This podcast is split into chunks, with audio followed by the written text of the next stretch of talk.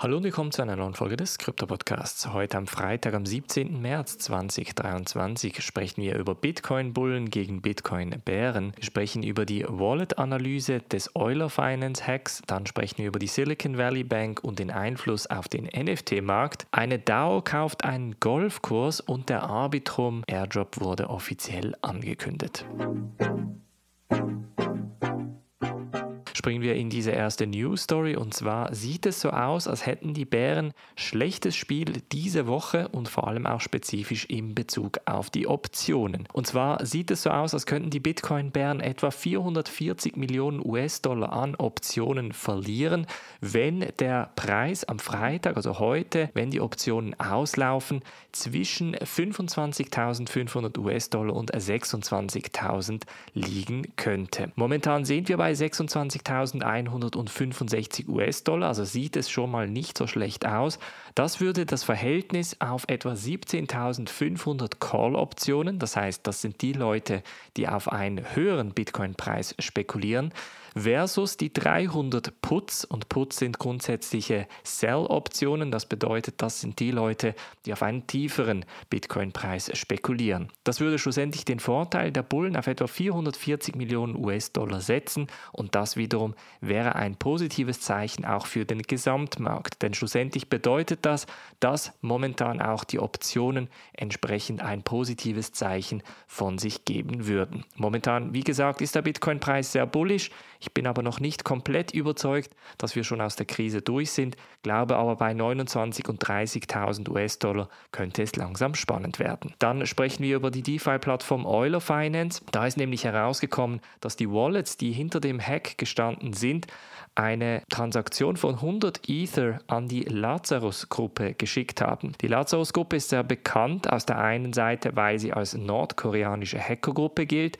und auf der anderen Seite, dass sie Axie Infinities Ronin-Netzwerk um 625 Millionen US-Dollar im März 2022 gehackt haben. Seitdem hat es auch bei der US-Regierung zu vereinzelten Sanktionen geführt, so zum Beispiel auch Tornado Cash, weil man davon ausgegangen ist, dass schlussendlich die Lazarus-Gruppe auch Tornado Cash gebraucht hat, um diese Gelder zu waschen. Bei Euler Finance sieht es mittlerweile so aus, dass etwa 100 Ether, also etwa 170.000 US-Dollar, auf eine Wallet geschickt wurden, die mit der Lazarus-Gruppe entsprechend zusammenhängt. Ob jetzt die Lazarus-Gruppe hinter dem Euler Finance steckt, ist noch unklar. Das wird sehr wahrscheinlich in den kommenden Tagen noch kommuniziert. Euler Finance versucht momentan nach wie vor an einer Lösung zu arbeiten und die Gelder irgendwie wieder zurückzuerhalten. Es wird ein Kopfgeld von etwa einer Million US-Dollar gesetzt, ein sogenannter Bounty, jetzt aber Bounty nicht Kopfgeld im klassischen Sinne, sondern eher im Sinne von jede Person, die ein entsprechendes Detail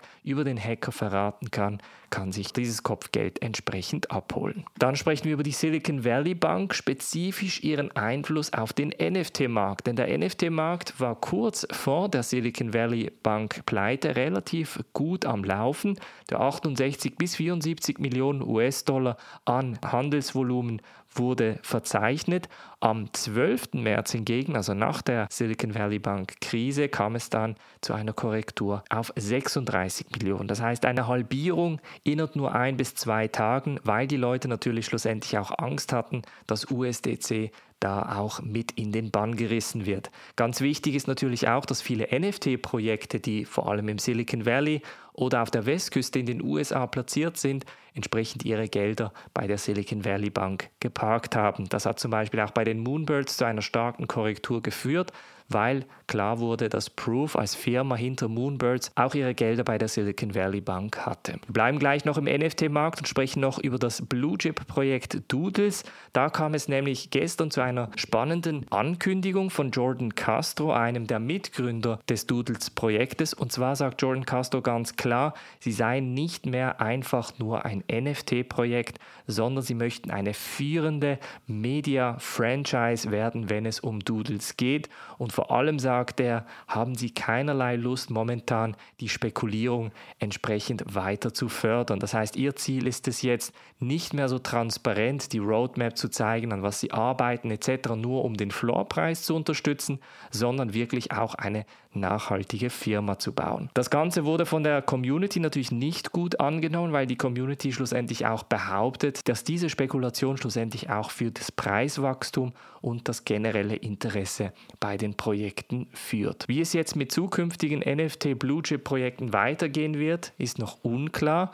Doodles zumindest scheint auf jeden Fall auf der kommerziellen Schiene fahren zu wollen. Dann noch eine ganz spannende Nachricht aus der DAO-Welt, der Decentralized Autonomous Organization Welt.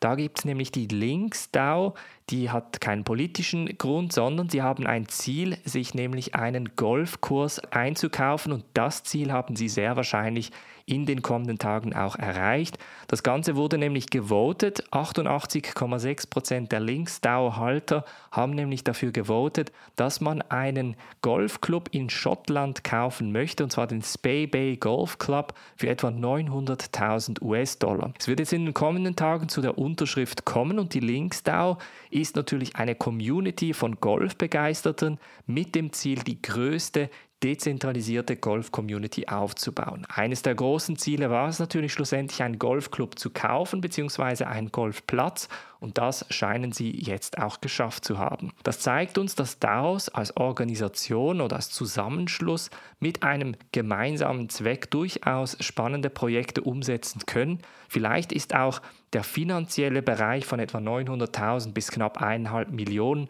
noch etwas Machbares. Im Vergleich dazu hatten wir ja letztes Jahr eine DAO gesehen, die versucht hat, die Verfassung der Vereinigten Staaten für knapp 54 Millionen US-Dollar zu kaufen und dann schlussendlich gescheitert ist.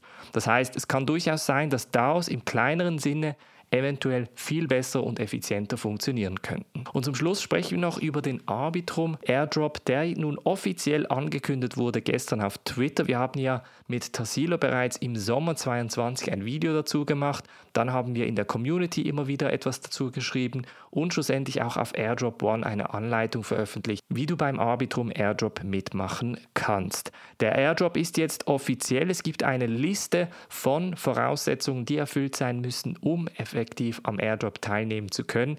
Der Airdrop wird in den kommenden fünf bis sechs Tagen veröffentlicht und momentan, wenn wir die Rechnung ähnlich wie bei Optimism machen, schätzt man den Arbitrum Token auf etwa einen Preis von 1,5 US-Dollar bis etwa 2 US-Dollar. Leute aus der Community sowie auch aus der Airdrop One Community haben sich für den Airdrop bereits qualifiziert das ist natürlich eine sehr, sehr positive Sache, wenn wir etwa bei diesem Preis davon ausgehen, kann schon ein Airdrop von wenigen hundert Arbitrum-Tokens schlussendlich auf mehrere tausend US-Dollar Gegenwert deuten. Eine sehr spannende Sache, wie gesagt, in der Airdrop One Community erfährst du von den spannendsten Airdrops von uns direkt. Das war's von der heutigen Folge. Wir hören uns am Montag wieder. Ich wünsche ein ganz schönes Wochenende, macht's gut und bis dann.